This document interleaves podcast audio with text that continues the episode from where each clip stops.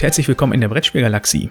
Heute mit einer Interviewfolge und zwar in Anlehnung an die Folge, wie wir uns über Brettspiele und die Szene allgemein informieren, habe ich mir äh, Brettspielredakteure beziehungsweise eigentlich die Redakteure von Brettspielzeitschriften geholt. Einmal den Udo, hallo Udo, und den Andreas.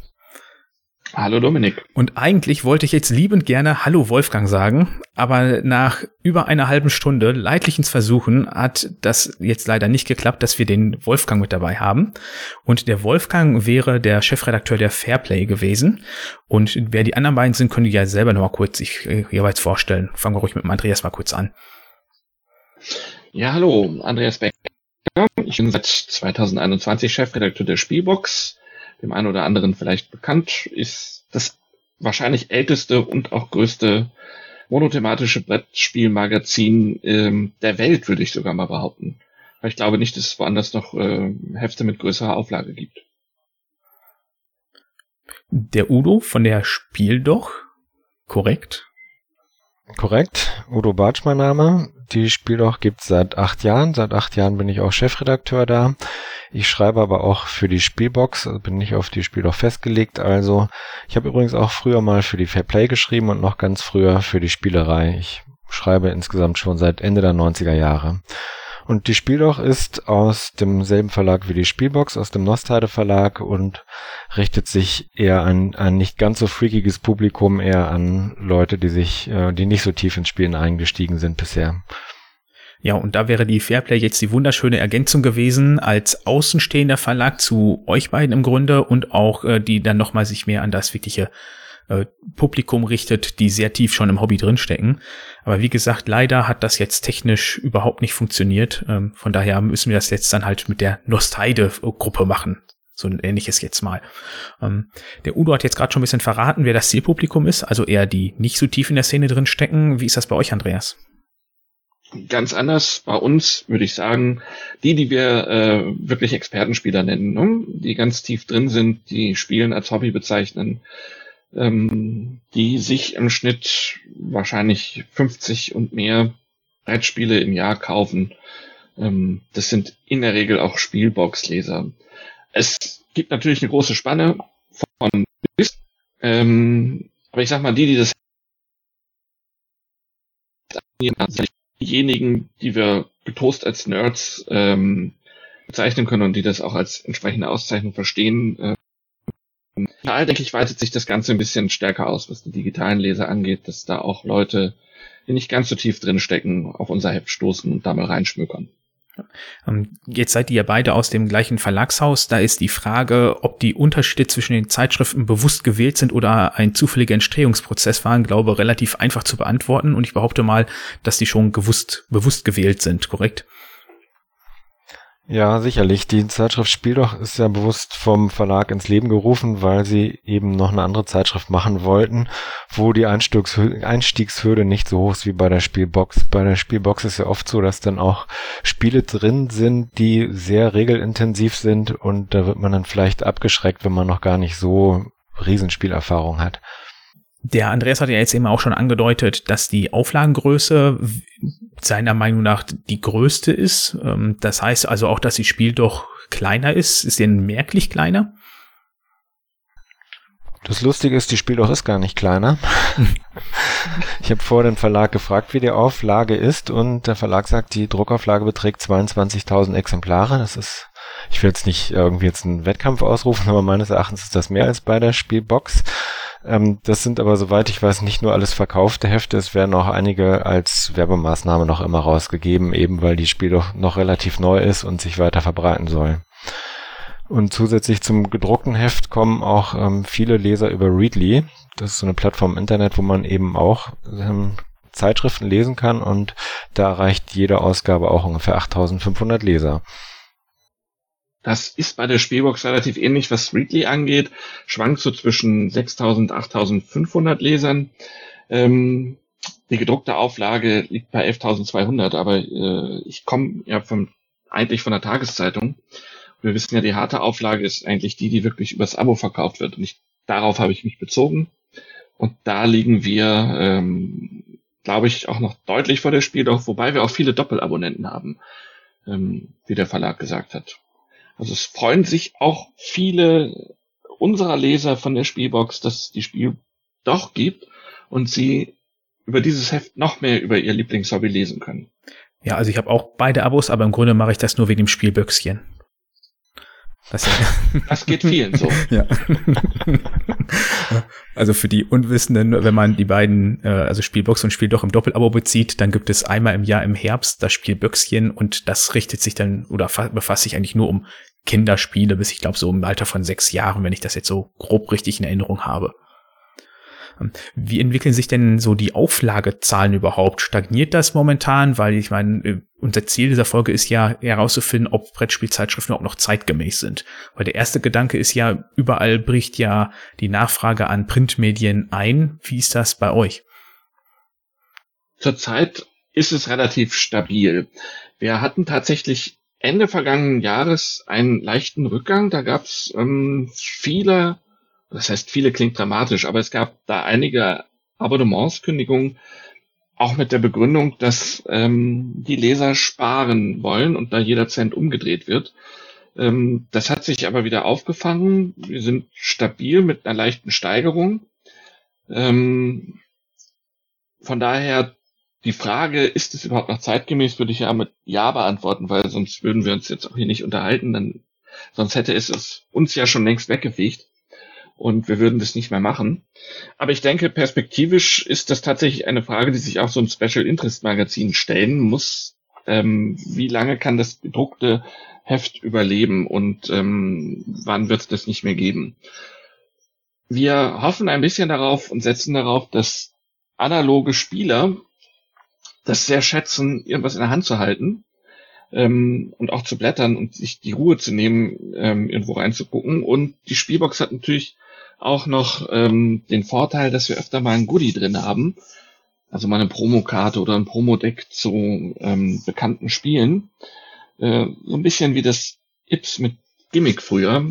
Und darüber ist äh, halt auch nochmal einen zusätzlichen Anreiz gibt, das gedruckte Heft sich zu besorgen, weil man ähm, viele Spieler sind ja auch Sammler, Jäger und Sammler äh, in ihrem Hobby und diese Lust daran befriedigen wir auch so ein bisschen, dass man noch ein paar Goodies mit über die Zeitschrift bekommen kann. Hm. Da gab es jetzt im Grunde schon eine Frage voraus, die ich jetzt so so einem kurzen Spielbox-Block äh, befragen wollte, aber dann würde ich sagen, behandeln wir den eben, dann gehen wir gleich zu Spieldoch und Udo wieder weit zurück. Ähm, da wäre nicht meine Frage gewesen, ob du glaubst, dass es Abonnenten gibt, die sich hauptsächlich wegen dem Promomaterial äh, das Abo geholt haben. Man hört es immer wieder. Ich glaube schon, finde ich aber absolut legitim. Ähm, ich hoffe, dass die dann aber auch ähm, beim Durchblättern des Heftes immer mal wieder auf Inhalte stoßen, die ihnen ähm, Spaß bereiten und ähm, dass sie auch einen Mehrwert über die Promo haben. Hm. Aber letztendlich bin ich da vollkommen unromantisch. Ne? Weshalb jemand das Abo abschließt, ist mir egal. Ähm, wenn er das Abo abgeschlossen hat, super. Super Typ. Super Frau. Weiter so. Sichert deinen Arbeitsplatz, ne? Sichert auch meinen Arbeitsplatz. Also es ist also direkt auch sozusagen ähm, gesamtgesellschaftlich wichtig, weil ähm, wenn ich aus dieser Nische herausfalle, ich meine, da seien wir realistisch, wo soll ich da noch unterkommen in der freien Wirtschaft? ja, ich meine, wenn die Tageszeitungen die schon dahin abgeschoben haben, ne? Ja, eben. ja. um, das, äh, man, das ist wirklich das letzte Reservat, in dem man dann überleben kann. Und ähm, von daher hoffe ich, äh, dass viele da ihr soziales äh, Herz erkennen. Und ich meine, da 50 Euro im Jahr, das ist ja auch nicht viel. Dafür kriegt man schon viel geboten. Ja. Ähm, Jetzt bist du ja, ja laut, laut deiner Aussage eben seit gut zwei Jahren der Chefredakteur und mit dir kam ja auch eine merkliche Umgestaltung des ganzen Heftes hin zu einem anderen Schreibstil, hin zu ganz anderem Papier und auch zu der Art und Weise, wie die Zeitschrift aufgebaut ist. Sprich, jetzt sind viel mehr Hintergrundinformationen darin zu finden und Interviews und nicht mehr nur die reinen ähm, Berichte über die, beziehungsweise die Rezensionen. Ähm, wie wurde das denn aufgenommen und wie kam es überhaupt dazu? War das direkt für dich so eine Bedingung oder deine Idee, wenn ich da hinkomme, möchte ich was direkt bewegen? Ähm, nee, die Bedingung war das nicht. Fangen wir mal mit dem Papier an. Ähm, das war ein Wunsch des Verlages, das Papier bei der Spielbox auch umzustellen. Es ist ja das Papier, das auch äh, von Anfang an für die Spiel auch verwendet wurde. Und da war einfach die Motivation im Verlag, dass man gesagt hat, wir würden gerne halt ein nachhaltiges ähm, Recycling-basiertes Papier haben. Ähm, das ist halt auch, denke ich, zeitgemäßer als dieses Hochglanzpapier. Das hat viele Leute ein bisschen verstört, weil sie eben gerade die Hochglanz-Spielbox geliebt haben. Ähm, mich hat es auch nicht gestört umzustellen, weil ich nie ein Fan von Hochglanz war. Aber es war schon so ein bisschen sackelig. Da haben wir auch viele böse Briefe bekommen von Lesern, die das nicht wollten ähm, und die das nicht gut finden. Aber ich glaube, mittlerweile haben wir einen Weg gefunden, dass äh, wir mit dem Papier ganz gut leben können. Wir haben auch immer wieder Zuschriften, dass Leser beklagen, dass dieses Papier unangenehme Gerüche verströmen würde, wenn sie den Briefkasten öffnen, beziehungsweise den Umschlag, in dem die Spielbox verschickt wird. Das können wir nicht ganz nachvollziehen. Das scheint dann aber auch an unterschiedlichen Druckchargen zu liegen, dass die Intensivität des Geruches ähm, da ein bisschen unterschiedlich ist. Ähm,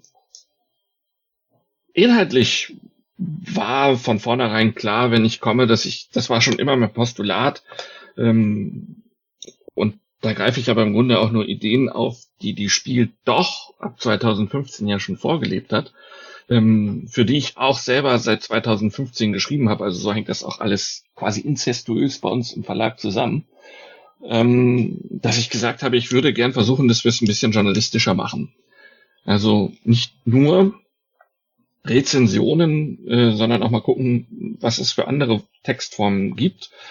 Daraufhin habe ich ja auch angefangen, neue Autoren ein bisschen für das Blatt zu gewinnen, die da eben auch entsprechend journalistische Erfahrungen haben, weil sie von Hauptberuf Journalisten sind. Da ist zum Beispiel Maren Hoffmann, die wir vom Spiegel Manager, Manager Magazin Spiegel.de kennen, ähm, Fabian Ziehe, der vorher ja auch schon für die Spiel doch geschrieben hat, ähm, der unter anderem bei der Südwestpresse angefangen hat, ähm, jetzt beim Südwestrundfunk ist ähm, Daniel Wöhner von der Süddeutschen Zeitung.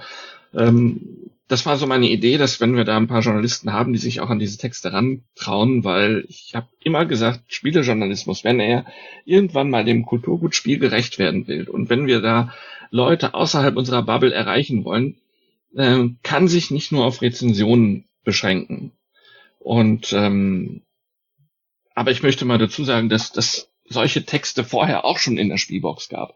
Das ist jetzt nicht so, dass wir das Rad dann neu erfunden haben.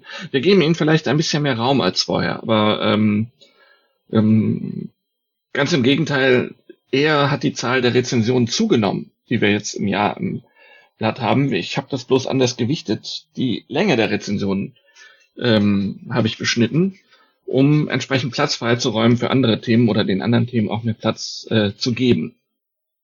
Und auch da probiert ihr euch ja nach wie vor neu aus. Also seit jetzt ein paar Ausgaben fällt mir immer wieder auf, dass Rezensionen in so einer Art Gesprächsform sind, dass sich jetzt quasi zwei Leute, die das Spiel gespielt haben, so quasi unterhalten und das aufgeschrieben wurde.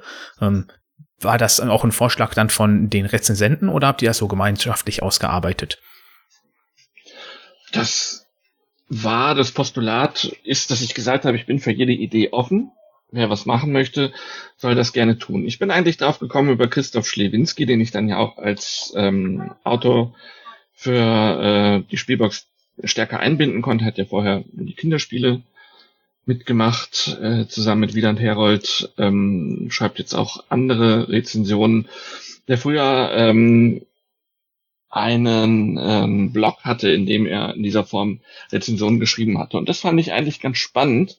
Mir ging es einfach auch darum, dass man versucht, andere Textformen mal im Blatt zu etablieren, dass man die Gleichförmigkeit durchbricht, dass man einfach mit Lesegewohnheiten auch mal bricht und dass man sich was traut, weil ich glaube, diese Formenvielfalt führt dann letztendlich auch ähm, zu neuen Gedanken, zu neuen Ausdrucksformen, zu ähm, Spaß an stilistischer Spielerei muss ja auch sagen, dass die Spielekritik der alten Schule immer sehr technisch geschrieben schien, äh, sehr schwer, sehr ernst.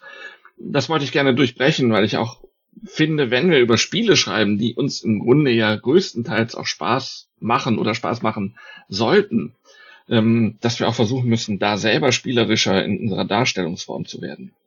Ähm, das ist auch ein bisschen so Trial and Error, ähm, aber da muss man auch vielleicht mal die lange Leine lassen, ausprobieren, gucken, und sich entwickeln lassen. Das braucht dann auch ein bisschen Zeit manchmal und äh, ich glaube, da sind wir schon mal auf einem guten Weg.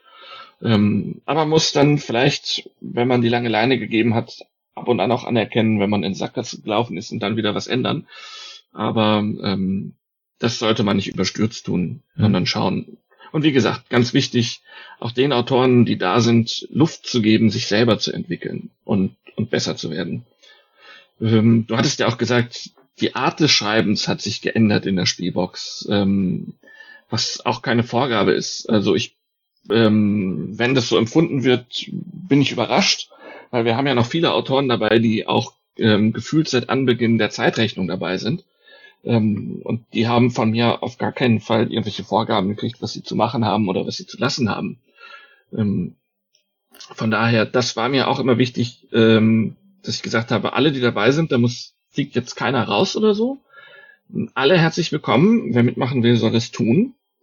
Ähm, und mir ist auch wichtig, dass die äh, erkennbar sind in ihrem Schreiben, in ihrer Ausdrucksweise, in der Art der Artikel, die sie beisteuern für das Heft, dass wir dadurch auch eine große Vielfalt haben. Ja, vielleicht war das auch ein Empfinden, was durch die neuen mit reingekommen ist, dass das dann insgesamt so wirkte, aber gar nicht so stattgefunden hat oder die anderen haben es unbewusst ihren Schreibstil ein bisschen geändert. Ähm, wie gesagt, vielleicht ist auch einfach ich nur ein glaube, falsches was Empfinden. viel gebracht hat, ist tatsächlich, dass wir, dass ich strenger bin als mein Vorgänger Matthias Hadel, was Längenvorgaben angeht. Ähm, das ähm, erfordert ein anderes Herangehen an die Texte, ein äh, anderes Schreiben teilweise ein bisschen. Und ähm, das kann natürlich sein, dass sich die Autoren gegenseitig auch da so ein bisschen bisschen beeinflussen. Äh, was sicherlich auch noch ein bisschen dazugekommen ist, vielleicht unbewusst bei dem einen oder anderen, dadurch, dass sich das Team der Autoren vergrößert hat, äh, dass intern vielleicht auch so ein bisschen ähm, ähm, ein Konkurrenzgedanke da ist, dass man halt auch äh, sich bemüht, gute Texte abzuliefern, keine Ahnung. Letztendlich spielt es aber sicherlich auch eine Rolle, dass die Namen, die ich eben genannt habe, und unter anderem neu dabei ist ja auch Marie Pönisch, die vorher nur ähm, von YouTube und Nordsprech bekannt war, ähm, das haben wir, da haben wir uns ja drastisch verjüngt, ohne uns wirklich verjüngt zu haben, weil das sind ja ähm, Leute, die auch Ü40 sind. Ne? Also wir sind jetzt nicht ähm, ähm, krass jung geworden. Ich glaube, die Jüngsten im Team sind gerade etwas unter 40. Ähm, da ist also auch noch deutlich Luft nach unten, aber es ist schwer, da jemanden zu finden, ähm, der da sehr jung mir schon ins Auge gefallen ist, dass ich sage, hey, mit dem würde ich es gerne mal probieren oder mit der. Und abgesehen davon ist das Team gerade so groß, dass ich äh, quasi einen Aufnahmestopp habe, weil äh, noch mehr Autoren bringen nichts, weil ich müsste diese ganzen Geschichten ja oder muss sie ja auch irgendwo hindrucken. Und ähm, da fehlt mir dann schlicht der Platz zu, wenn wir noch mehr wären. Mhm. Da wollte ich gleich nochmal zu kommen, wie ihr das sowas gestaltet. Aber bevor der Udo sich denkt, der Wolfgang hat alles richtig gemacht, dass der seine Technik nicht ans Laufen bekommen hat, holen wir den mal wieder mit an Bord. uh, Udo, du hattest eben angedeutet, dass ihr noch versucht, die Auflagengröße im Grunde zu vergrößern, dass ihr noch viele Werbemateriale druckt. Wie geht ihr denn davor? Ähm, ihr, also ich habe jetzt zum Beispiel noch niemanden irgendwo in einer Großstadt gesehen, der dann da einfach die Zeitschriften verteilt hat. Das ist vor allem wohl das nicht der Weg. Das ist jetzt eine sehr schwierige Frage für mich, weil du auch gerade gesagt hast, ihr versucht das. Ähm, anders als Andreas bin ich nicht beim Nostade Verlag angestellt. Ich mache die Zeitschrift freiberuflich und ich bin auch nur für den redaktionellen Inhalt dieser Zeitung zuständig. Mit dem ganzen Marketing habe ich nichts zu tun. Also wenn jemand da Maßnahmen anleitet, dann ist es der Nostade Verlag. Mhm.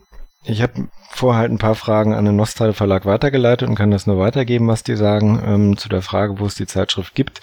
Die gibt's eben an einigen Bahnhofskiosken und bei einigen Spielefachhändlern und vielleicht noch bei irgendwelchen anderen Standorten, die ich jetzt nicht kenne. Sie werden direkt auf Messen verkauft, aber was genau der Nostheide Verlag da jetzt plant, ähm, Social Media mäßig oder wie auch immer die Zeitschrift weiter zu verbreiten, da stecke ich überhaupt nicht drin. Das ist auch überhaupt nicht mein Job. Aber selbstverständlich versuchen sie die Zeitschrift weiter zu verbreiten. Also ich glaube, wenn ich da mal eben reingrätschen kann, äh, um da eine alte Erinnerung hervorzukramen, dass über die Stiftung Lesen und den Verband der bayerischen Zeitschriftenverleger ähm, die Zeitschriften des Nostalde Verlages, also Spielbox, aber vor allen Dingen auch Spiel doch äh, auch äh, an Schulen mit verteilt werden als Leseproben, dass sozusagen Schulbibliotheken mit einem gewissen Fundus an Zeitschriften ausgestattet werden. Und da hat sich der Verlag ähm, früher zumindest auch daran beteiligt. Ich weiß nicht, ob das aktuell noch der Fall ist. Also da war auch eben der Versuch, ähm, neue Zielgruppen drüber zu erschließen. Hm, okay.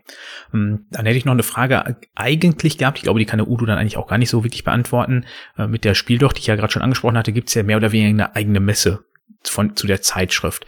Ähm, außer dem Namen und Werbung in, aber im Grunde ja beiden Zeitschriften und dem Nostalgisch-Stand habe ich da bisher kaum Berührungspunkte gesehen. Ähm, wurde da im Grunde einfach nur der Name mitgenutzt, ohne dass man da jetzt äh, groß Verbindungen äh, aufgebaut hat? Der Name ist jetzt ziemlich gut, gerade auch für eine Messe. Spieldochs finde ich ein hervorragender Name für eine Messe. Ähm, die Zeitschrift war zuerst da, dann kam die Messe. Ich weiß jetzt nicht, wie lange schon so im Hinterkopf der Gedanke war, wir könnten vielleicht auch mal eine Messe machen. Aber generell denke ich, dass sich sowas, auch ohne dass man es jetzt so direkt verknüpft, dass sich sowas gut ergänzt. Wenn man eine Messe hat, kann man da auch eine Zeitschrift verkaufen. Wenn man eine Zeitschrift hat, kann man da auf eine Messe hinweisen. Generell, wenn man Menschen für das Spiele, für das Spielen begeistert, sind das beides ähm, Produkte, die für diese Menschen in Frage kommen. Insofern ist das sicherlich eine gute Kombination. Ich meine, in Essen findet ja, glaube ich, auch jährlich im Herbst so eine Messe statt. Da gab es, glaube ich, auch eine ähnliche Entwicklung, dass aus Zeitschrift noch eine Messe geworden ist, wenn ich das so richtig in Erinnerung habe. Ähm, nicht so ganz. Also hm. ähm, es gab die Spielbox, oder die Spielbox gibt es seit 1981 und der erste, der Gründungschefredakteur der Spielbox, Rainer Müller, ähm, später vielen bestimmt auch dadurch bekannt, dass er mit Klaus Teuber zusammen TM-Spiele gemacht hat, hatte die Idee, ein Lesertreffen zu veranstalten. Und äh, das fand der damalige Verleger der Spielbox, ein gewisser Friedhelm Merz, ganz toll. Und dadurch ist das Lesertreffen äh, in Essen entstanden. Und es soll mittlerweile relativ groß sein. Das habe ich auch gehört, ja. ja. Kann, könnte man hier mal vorbeigehen, wenn Ab man das mitbekommt, falls wann die ist. Aber die Spielbox ist, das muss man so sagen, Entscheidungskind. Ähm, wohnt jetzt bei der Mutter und äh, die Messe ist beim Vater geblieben oder so. Und äh, deswegen haben wir nichts mehr miteinander zu tun. Aber wem es vielleicht schon mal aufgefallen ist, das äh, Logo der Spielbox und auch das Logo der äh, Spiel in Essen sehen sich relativ ähnlich. Und das, äh, das liegt halt daran, die haben schon den gleichen Genpool von damals. Mhm. Ja. Dann wäre ich jetzt mit den Fragen im Grunde durch, die ich jetzt erstmal speziell an einen von euch richten wollte, sondern komme jetzt zu welchen, die eher allgemein darüber gehen, wie ihr arbeitet oder wie das Vorgehen ist. Ähm, und eine Frage, die ich mir fast bei jedem Artikel stelle, wo ich ein Spiel interessant finde, aber noch nicht viel darüber weiß, ist, wieso gibt es da keinen QR-Code drunter, der mich direkt zu BGG ver verlinkt?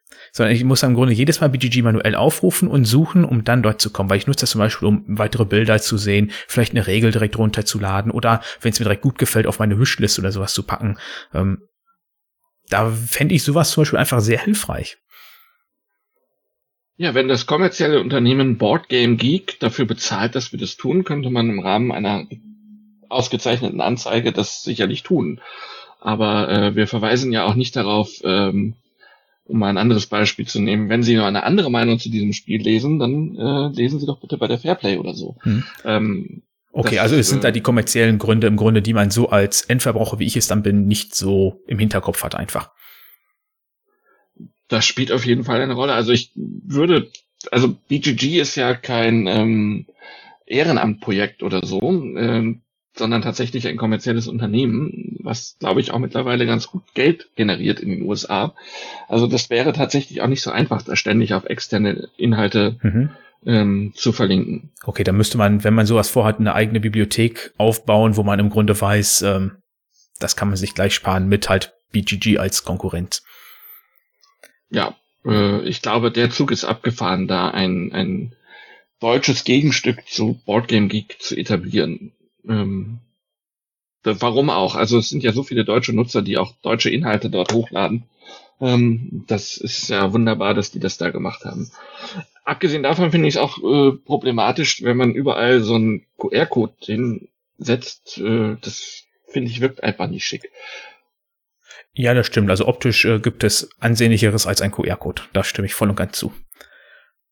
Ähm, mal davon abgehen, ähm, wir sind jetzt gerade quasi mit am Ende schon gewesen, wenn ich als Konsument davor sitze. Fangen wir mal ganz vorne an. Wie muss man sich denn eure Arbeit vorstellen? Also die neuen Spiele ploppen ja bei euch genauso auf dem Radar irgendwie auf wie bei uns. Vielleicht werdet ihr vorher noch von den Verlagen informiert. Ähm, aber wer entscheidet dann bei euch, wer welche Spiele bespricht, spielt überhaupt und da wer halt auch noch zusätzliche Noten mit abgibt? Oder wird das im Grunde einfach nur angeboten und wer zuerst hier schreit, der darf? Es gibt keine Vorgaben meinerseits, um das mal äh, für die Spielbox zuerst zu beantworten. Ähm, ich stelle es den Autoren eigentlich frei, dass sie sagen, woran sie Interesse haben. Und dann schaue ich, wer meldet sich wo. Ab und zu gibt es natürlich Spiele, wo sich mehrere für bewerben. Dann entscheide ich nach Gutherrenart, äh, wer es machen darf. Und dann werden die geschrieben. Aber ich gebe keine Vorgaben und sage, ich möchte unbedingt dieses Spiel im Heft haben. Das ist sehr, sehr selten. Es gibt ähm, eventuell Sonderfälle, da können wir nochmal drauf eingehen, ähm, weil ja unsere Titelseite leider eine Anzeigenseite ist, was aus journalistischer Sicht sehr bedauerlich ist, ähm, aus verlegerischer Sicht sehr lukrativ zu sein scheint. Ähm, und die Noten werden dann abgegeben. Wir haben ein mittlerweile ein Google-Dokument angelegt, wo alle Spiele drin sind und jeder, der sich befleißigt fühlt, eine Note abzugeben, kann sie dort eintragen und schreibt noch einen kurzen Satz dazu und so läuft es dann. Mhm. Und wie handhabt ihr das Ganze, Udo? Nicht groß anders. Auch ich frage erstmal einfach in die Runde, habt ihr Ideen, was ihr besprechen wollt? Und die meisten melden sich dann auch schon mit Ideen. Ich muss dann eben nur eingreifen, wenn mehrere Leute dasselbe gerne machen möchten oder auch manchmal eingreifen, wenn ich meine, bestimmte Spiele hätten wir vergessen und das sollten wir schon mit reinnehmen, denn anders als die Spielbox haben wir viel weniger Platz. Die Spielbox erscheint nur zweimal im Jahr und dann kann es relativ schnell gehen, dass irgendwelche Spiele eben doch nicht reingekommen sind, wo ich meine, die sind aber so wichtig in diesem Jahrgang, dass wir sie drin haben sollten. Und im Zweifelsfall kann ich Sachen auch einfach selbst schreiben, wenn ich für irgendwen keinen finde. Das geht ja auch. Und ähm, bei der Notenabgabe, wir haben ja keine Noten, bei uns gibt's auch Kommentare. Da ist es so genormt, dass pro Spiel maximal drei Kommentare da sind. Das frage ich dann auch irgendwann ab, wenn klar ist, welche Rezensionen drin sind. Dann können sich die Leute melden und auch da gucke ich dann eben, dass es dann drei sind. Wenn für ein Spiel fünf da sind, dann werde ich halt nur drei davon nehmen und werde die, die Leute bitten, dann für andere Spiele Kommentare abzugeben. Und das klappt eigentlich völlig reibungslos, weil die Leute für die Spiele die für die Spiel auch schreiben, die kennen sehr viele Spiele. Das sind zum großen Teil auch Mitglieder von Spiel des Jahres.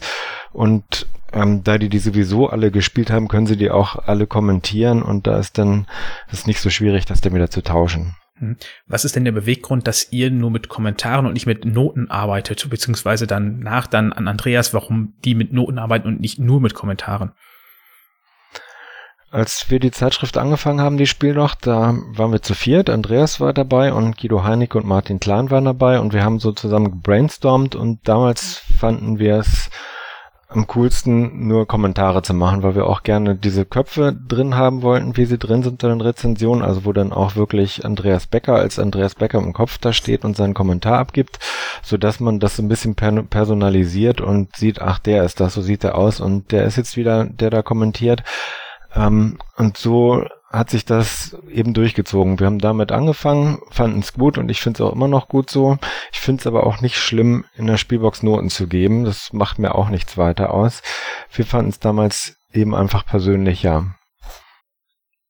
Und es hat, wenn ich da nochmal eben auch was zu sagen darf, finde ich auch, ähm, es gibt ja so ein bisschen eine andere Grundhaltung der beiden Zeitschriften. Die Spiel doch soll sich ja eben auch an Leute richten, die nicht so tief im Hobby stecken und dementsprechend sollen die Spiele, die in der Spieldorf vorgestellt werden, ja auch einen stärker noch empfehlenden Charakter haben. Und äh, also sind es per se ja Spiele, wo man dann auch sagt, äh, mit denen könnt ihr, wenn ihr die spielt, macht ihr nichts falsch. Und ähm, dann ist es irgendwie auch äh, redundant, da Noten zu geben, wenn, wenn diese Grundhaltung da ist. Äh, Leute, guckt euch doch dann zum Beispiel dieses Spiel mal an da werdet ihr Gefallen dran finden. Die Spielbox dagegen, wir decken ja möglichst ein breites Spektrum ab und ähm, ähm, bei uns muss es keine Empfehlung sein, sondern bei uns kann ein Spiel auch mal rasselnd durchfallen. Und dann finde ich die Notenvergabe auch ähm, noch aussagekräftiger, ähm, wenn man das Ganze vor der Prämisse betrachtet. Dass die Noten im Heft sind, hat auch historische Gründe. Es ist seit vielen Jahren so Tradition gewesen. Und als die Spielbox vor vielen, vielen Jahren zum Nostale Verlag kam, als der die vom Hus Verlag aufgekauft hatte, ähm, hatten sie, meine ich, in den ersten Heften ähm, die Noten mal kurz abgeschafft und das führte aber zu empörten Leserreaktionen und ich glaube, zwei Hefte später waren die Noten auch wieder da. Also die Leser möchten auch gerne die Note Wobei man sich natürlich im Klaren darüber sein muss, äh, das ist keine exakte Wissenschaft, dass man den Spielreiz tatsächlich in eine Zahl gießen kann. Das ist, äh, das ist wie die Note unterm Deutschaussatz. Da fühlt man sich vielleicht mal ungerecht behandelt als Spielerautor. Dann gibt's so Lieblinge äh, des Lehrers, die vielleicht auch mal eine Note besser kriegen, keine Ahnung. Aber ähm, ich glaube, für Leser ist es auch spannend. Auch für mich als Leser selber äh, war es immer spannend, welche Note gibt welcher äh, Rezensent für welches Spiel. Mhm. Ähm, neben der Note ist für uns als Leser ja noch immer interessant, dass man möglichst viel Information eigentlich daraus zieht. Aber möglichst viel Information äh, müsst ihr ja auf einen sehr beengten Raum im Grunde unterbringen. Und ganz ohne Bilder geht's ja im Grunde dann auch wieder nicht. Das ist ja was, was wir gerade im Podcast merken. Ähm, da muss man ja versuchen zu beschreiben, aber nicht zu ausufern, weil uns kann man dann nicht mehr folgen. Ihr habt ja das Möglichkeit noch mit Bildern. Aber wie und wann legt ihr denn fest, wie viel Platz überhaupt wer hat und wie das gestaltet werden darf? Mm, das ist bei den mm, Rezensionen relativ äh, hart holzschnittmäßig zugeteilt bei mir. Es gibt die Spielwiese ganz hinten, Heft, wo wir wirklich so äh, nur noch kleine Häppchen servieren. Da gibt's eine relativ genau vorgegebene Zeichenzahl. Ähm, dann haben wir die kleinen Rezensionen, die jetzt nur noch über eine Seite gehen. Auch da gibt's eine klare Zeichenvorgabe, an die sich die Autoren möglichst halten. Äh, je nachdem, wie viel Noten und Kommentare abgegeben werden, kann ich das dann einhalten oder nicht. Aber kürzbar ist eigentlich immer jeder Text. Und auch für die doppelseitigen Rezensionen gibt es eine klare Vorgabe, so lange möchte ich das haben. Und gut ist. Ähm, und da halten sich die Autoren größtenteils sehr akribisch dran. Und mittlerweile setzt sich auch mehr und mehr der Gedanke durch, dass das eine maximale Zeichenzahl ist, die man nicht unbedingt voll ausnutzen muss. Ähm, länger heißt ja nicht unbedingt besser. Ähm, ich hatte letztes Jahr so als redaktionelles Leitmotto immer mit auf den Weg gegeben, eine Sentenz des äh, ähm, Dichters Arne Rautenberg, der den schönen Satz formuliert hat, gekürzt ist alles um Längen besser. Und ähm, in, in der Universität, in den Journalistikkursen, äh, hatte ein Rhetorikprofessor auch immer äh, den schönen Satz gebracht, eine Brieferöffnung, die folgendermaßen ging, entschuldigen Sie, dass mein Brief so lang ist, aber ich hatte keine Zeit. Und ähm, es ist halt immer die Frage, wie viel Mühe man in einen Text stecken will, um ihn entsprechend ähm, kurz zu halten und trotzdem prägnant und gut und alles Wichtige drin zu haben. Ich vergleiche das auch gerne mit einem ähm, guten Whisky, einem Destillat. Da muss es mehrere Durchgänge geben, bis man wirklich ein gutes Endprodukt hat. Und dann kriegt man das hin. Länger ist meistens tatsächlich nur schwafeliger und kein Mehrwert für denjenigen, der es lesen muss. Also auf den Punkt bringt ja Udo liebend gerne seine Einleitung.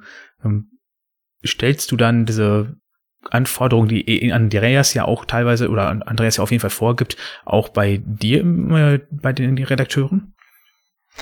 Es ist bei uns tatsächlich sehr ähnlich. Wir haben auch solche Formate, zwei Seiten, eine Seite und eine halbe Seite. Da ist auch genormt, wie viel Platz da ist, wie viel Zeichen geschrieben werden dürfen. Und das kann man auch nicht überschreiten, weil es sonst schlichtweg nicht mehr auf die Seiten passt. Bei uns ist sogar noch ein bisschen weniger Platz. Bei uns auf einer Doppelseite passen weniger Zeichen drauf als in der Spielbox.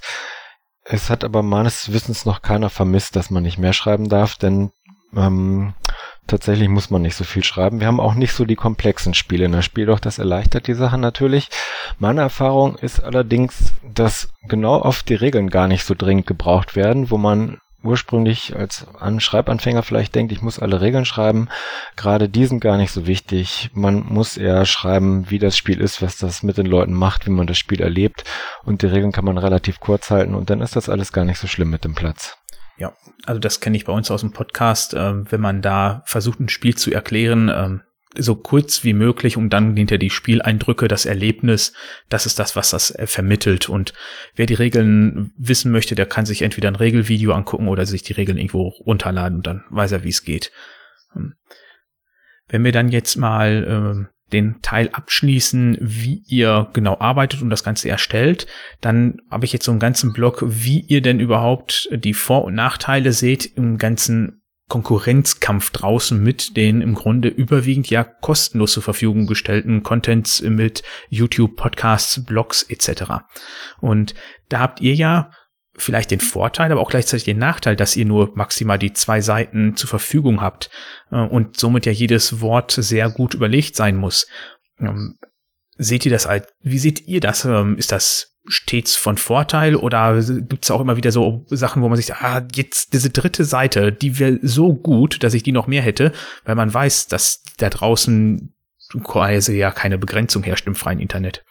Wenn ich jetzt einen Text habe, wo ich denke, meine Güte, den kann ich jetzt nicht auf zwei Seiten bringen, das wäre jetzt eher nicht bei einer Re Rezension, sondern eher bei was anderem, dann werde ich auch schauen, ob ich da nicht noch eine dritte Seite im Heft vergeben kann. Das wäre dann aber eher bei einem Bericht oder bei einem Interview oder was auch immer. Ähm, ich denke bei der Spieldorf, wenn ich die mache, niemals daran, was in irgendwelchen Blogs steht oder was im Internet. Ich sehe mich da gar nicht als Konkurrenz. Ich glaube, es ist auch gar keine Konkurrenz weil ich denke, dass im Internet eher Leute unterwegs sind, die ganz gezielt unterwegs sind und wissen, was sie lesen wollen und da auch schon genau hingucken, während die Spiel doch eher so gedacht ist, dass sie Themen an die Menschen heranträgt, ähm, von denen sie sich überraschen lassen, die ins Heft gucken und schauen, was ist denn da drin und was interessiert mich jetzt hier. Insofern ist es eine ganz andere Lesevoraussetzung. Ich denke, da, da ist genug Platz für uns alle, sowohl für die Menschen im Internet als auch für die Menschen in den Printprodukten. Das schließt sich nicht aus. Andreas sieht das ebenso entspannt? Ja, äh, ich glaube auch, also da machen wir uns, das sind einfach ganz unterschiedliche Medien. Also wenn du YouTube hast, das wäre ja analog zum Fernsehen, dann hast du die Podcasts, äh, die analog zum Radio wären eben die Printprodukte. Das sind ganz unterschiedliche Medien mit ganz unterschiedlicher Rezeptionsweise. Und das kann alles sehr gut nebeneinander ähm, existieren und äh, die Vielfalt, die es da gibt, ist, glaube ich, auch immer noch befruchtend. Ähm, das ist sogar zuträglich für die ganze Sache. Mhm. Ähm, habt ihr denn auch schon mal irgendwie mitbekommen, weil die, man hört ja immer wieder, oder es ist ja mal bewiesen, dass die Aufmerksamsspanne von den Menschen immer kürzer wird durch den ganzen Internetkonsum und dass man einfach nur durch die Gegend scrollt und selbst eine Twitter-Nachricht für manche schon zu lang ist. Ähm, habt ihr da schon mal Rückmeldungen bekommen, dass eher im Gegenteil eure Texte zu lang sind und man denen nicht folgen kann? Nee, wir haben auch ja just eine neue Leserumfrage gemacht. Die Ergebnisse sind noch nicht zu 100% ausgewertet, aber schon größtenteils. Und da gab es auch nicht die Rückmeldung, dass die Texte zu lang sind, sondern die sehr, sehr überwiegende Mehrheit unserer Leser hat dann gesagt, nee, das passt ziemlich gut so, wie das ist. Die wollen gar nicht mehr, sondern ähm, das äh, ist schon die richtige Länge. Gut, wir sind dem natürlich auch ein bisschen entgegengekommen, dass ich gesagt habe, wir, wir werden kürzer in, in vielen Texten. Aber auch da ist, man merkt, man könnte meinen, wir hätten 2015 zusammen schon mal rumgesponnen, der Udo und ich, haben eine ähnliche Philosophie, dass ich sage, wenn ich einen anderen Text habe und da brauche ich mehr Platz für, ja, dann muss ich diesen Platz schaffen. Ähm, weil mir da im Zweifel der andere Text wichtiger ist. Es sei denn, ich brauche aus optischen Gründen wenn wir irgendwie sowas machen wie diese dialogischen Sachen, brauche ich mehr Platz, aber dann, dann wird der halt auch freigeschaufelt. Die Frage, die ich mir immer wieder stelle, ist der zeitliche Druck. Da wisst ihr ja im Grunde mit euren Printmedien, ihr könnt die Sachen im Grunde nicht so schnell veröffentlichen, weil ihr eure Stichtage habt, wie das äh, bei YouTube mit den Blogs etc. alles möglich ist. Da ist das ja häufig, äh, das Spiel ist seit zwei, drei Wochen draußen, dann sind die ganzen Artikel, Videos schon veröffentlicht. Nimmt euch das gewisserweise den Druck, dass ihr mehr Zeit habt und ihr da auch dann sogar sagen könnt, okay, wir können dadurch, dass wir die Zeit mehr haben, auch viel äh, fundierter daran gehen? Oder merkt ihr das gar nicht so? Ich glaube, da vielleicht kann der Udo ja direkt mit anfangen, der ja gleichzeitig auch noch seinen Blog hat und vielleicht da beide Seiten so ein bisschen kennt. Mhm. Ich fange mal für die Spiel doch an. Da spüre ich den Druck überhaupt nicht. Ich leiste mir auch den Luxus, dass ich durchaus noch Spiele reinnehme, die schon ein Jahr oder ein bisschen älter sind, wo ich denke, die hätten wir schon nochmal besprechen sollen. Die finde ich wichtig. Und es ist bei meiner Leserschaft, so wie ich sie mir vorstelle, auch nicht so, dass die sofort das Allerneueste wissen will. Deswegen bin ich da auch überhaupt nicht in Konkurrenz mit irgendwelchen Zeitdrucksachen aus dem Internet, sondern wir liefern Themen für die Leute und hoffen, dass das die Leute interessiert und es muss nicht das Neueste vom Neuesten sein. ähm, nur weil es jetzt auf dem Markt ist oder weil es gekickstartet ist. Das ist gar nicht unser Revier. Ähm, auch in meinem Blog bin ich inzwischen davon abgekommen, oder eigentlich hatte ich das auch noch nie so richtig gemacht, dass ich versuche mal das neueste Spiel da zu präsentieren, weil ich es ja eben auch ein paar Mal spielen möchte, bevor ich darüber schreibe und dann bin ich automatisch nicht der Schnellste. Das habe ich schon gemerkt und deswegen versuche ich das auch gar nicht mehr. Das ist definitiv kein Merkmal meines Blogs, dass er besonders schnell ist.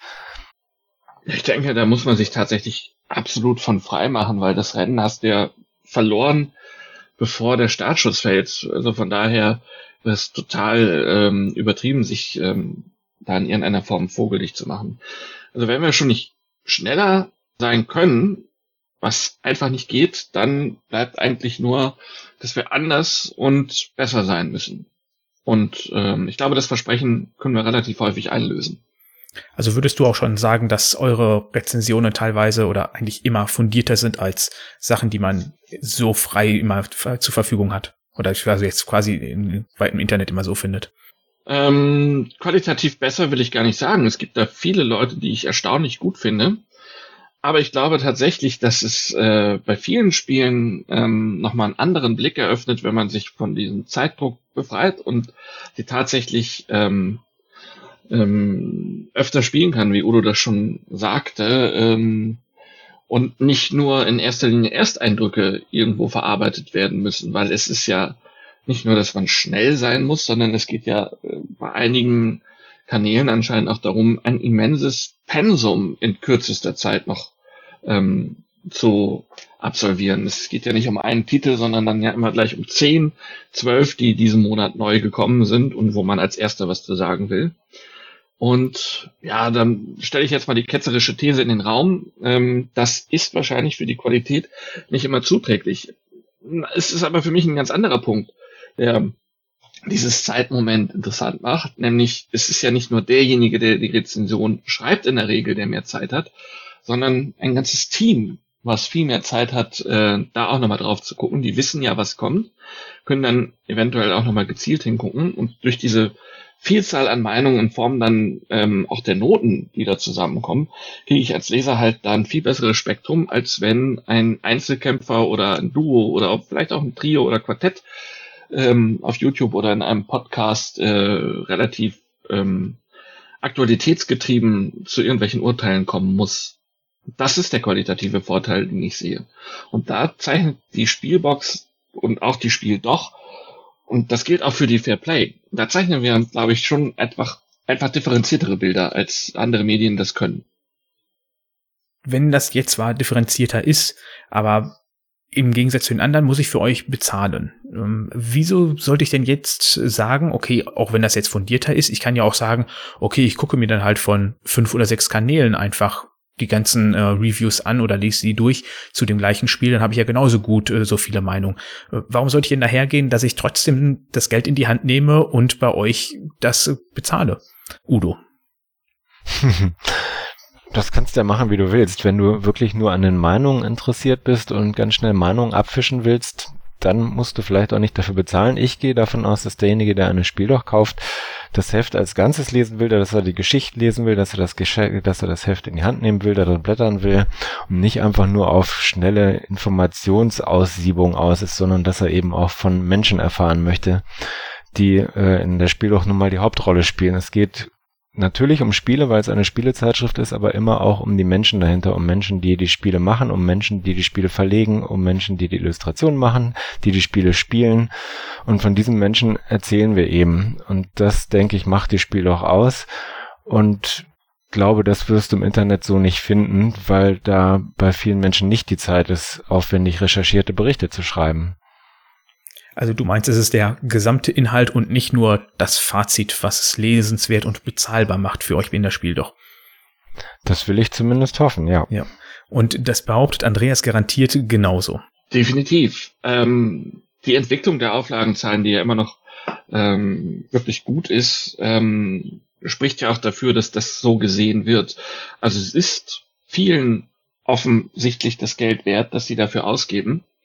Ähm, und ich glaube, äh, was es halt auch nochmal ausmacht, wir haben ja was Udo eben schon mal angesprochen hat, für sein Team, was sich in Teilen ja auch ähm, überdeckt mit meinem Team, ähm, einfach Leute, die das seit A vielen Jahren machen und dadurch ein unheimliches Wissen haben und die alle auch sehr viel spielen und sehr viel kennen. Ähm, das äh, ist schon ein Erfahrungsschatz, der da zusammenkommt, der es, ähm, der es wirklich abhebt, glaube ich, äh, von vielen, vielen anderen Medien, ähm, die es da gibt oder Angeboten, die es insgesamt gibt.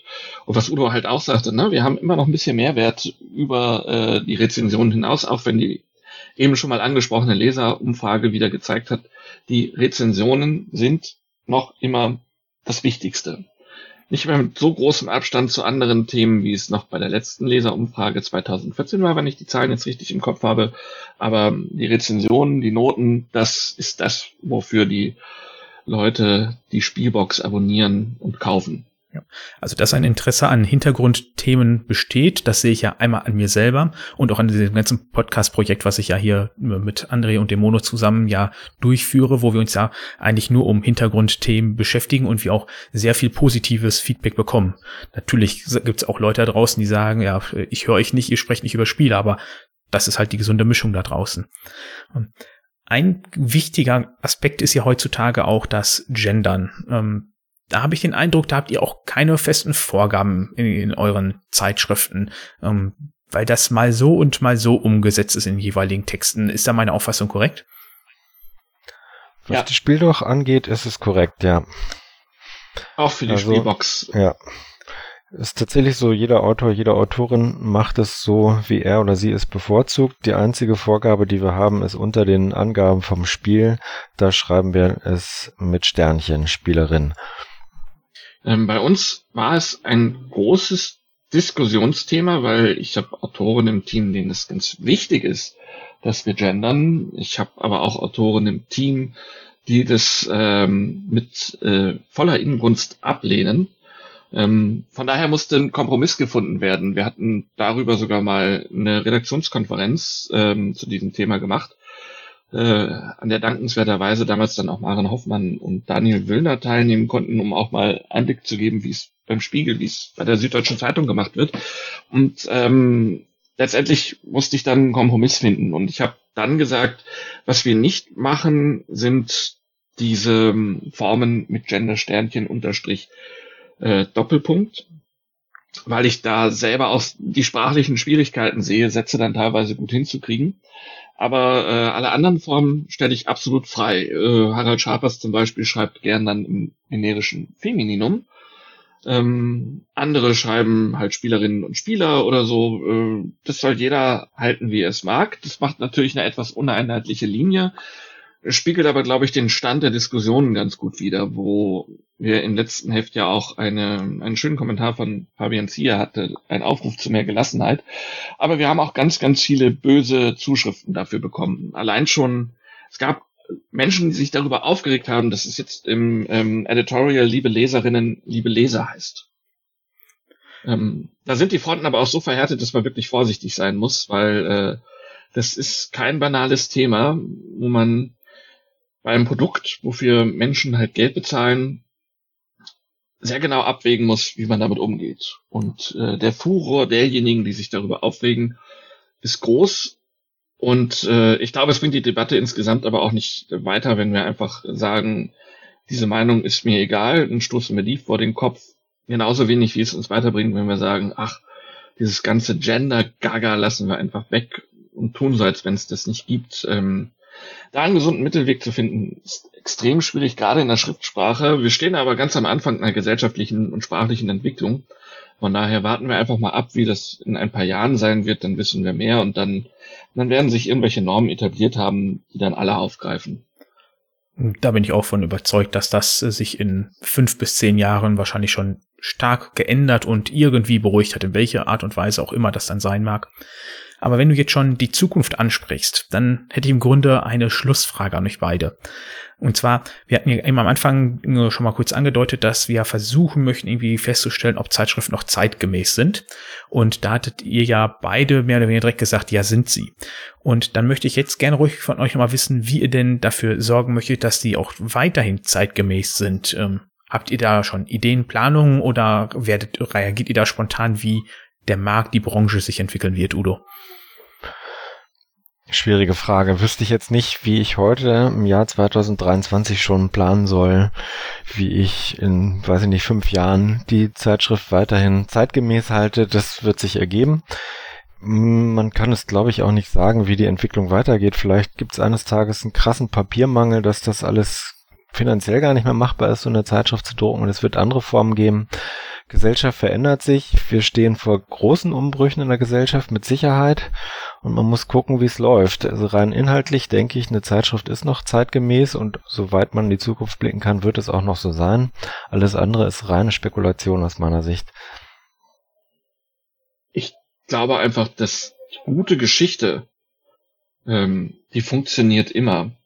Äh, letztendlich muss man ja sehen, dass Zeitschrift gedruckt auch nur ein Trägermedium ist. Also die Frage ist, wenn wir weiter gute Geschichten machen, für mich in der Zukunft eher über welche Kanäle werden wir die ausspielen, was lässt sich monetarisieren für ein Unternehmen. Du musst ja auch sehen, die Konkurrenz, die du vorhin angesprochen hast, mit den ganzen YouTube-Kanälen und Podcasts und Blogs, die es gibt, hm, das läuft alles auf freiwilliger Basis, ehrenamtlich. Das sind Leute, die ihre Freizeit opfern, da unfassbar viel Engagement reinstecken, so wie du auch.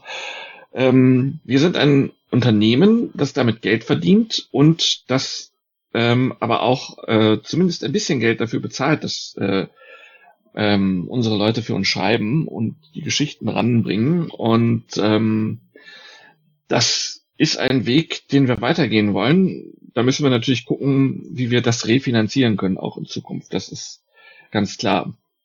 Aber ich hoffe eher, dass unser Beispiel Schule macht und im Sinne einer Professionalisierung sich auch andere Angebote in Zukunft selbst tragen können und ähm, selbst finanzieren können und eventuell denjenigen, die sie betreiben, auch eine Möglichkeit gibt, ähm, das äh, wirklich als Lebensinhalt und Lebensunterhalt zu bestreiten, weil ich glaube, das tut dem Ganzen nur gut, ähm, wenn wir, ich habe es ja beim Tag der Brettspielkritik 2022 in Hamburg äh, Dilettantismus ähm, genannt, ähm, wenn wir von dem in seinem ursprünglichen Wortsinne wegkommen und noch mehr Profis hätten.